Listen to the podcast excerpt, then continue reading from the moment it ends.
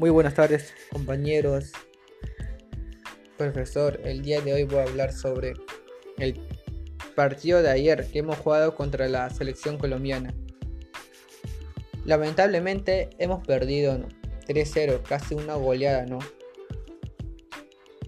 Pero lo bueno de Perú, los 30 minutos del primer tiempo jugaron con una mentalidad de ganar, dieron unos buenos pases, tiros al arco. Pero le faltó definir en esos minutos. Después que lo metieron el primer gol del Ecuador Mina en, el minuto 39, el equipo de Perú se desanimó y ya no, ya no, ya no hubo un ataque, una definición segura. Después de que se dio el segundo tiempo, Después de 3 minutos se dio el, segundo gol de la selección colombiana en el minuto 48, el jugador Uribe. Y después que haya pasado del segundo gol, 6 minutos después, hubo otro gol más de la selección colombiana en el minuto 54 del jugador Díaz. Al momento de entrar la Padula, no. Dio, entró con una mentalidad de ganar, de, triunfar, a pesar de que estamos, estamos perdiendo 3-0. Entró con una mentalidad de ganar positivamente, de, armar la jugada. Pero hubo dos guerreros en la que pudieron definir, pero no se llegaron a entender.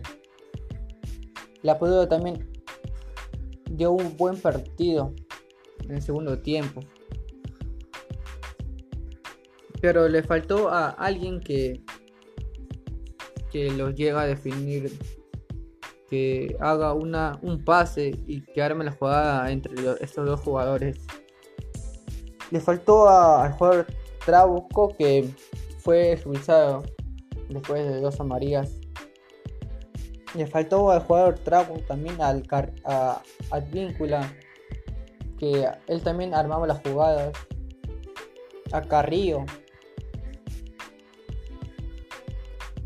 Y también les llegó a faltar mm, una buena defensa. Ganar los tiros, tiros libres, los saques de esquina, parte de arriba. Aunque Galese lo insistió a sus defensas que saltaran. Por la causa de saltar también se dio el primer gol de selección colombiana. Pero debemos que jugar. Después de este partido jugamos con la selección de Ecuador. Jugar contra la selección de Ecuador y poder ganar también. Pero dio un buen partido también. Colombia y Perú dieron un buen partido.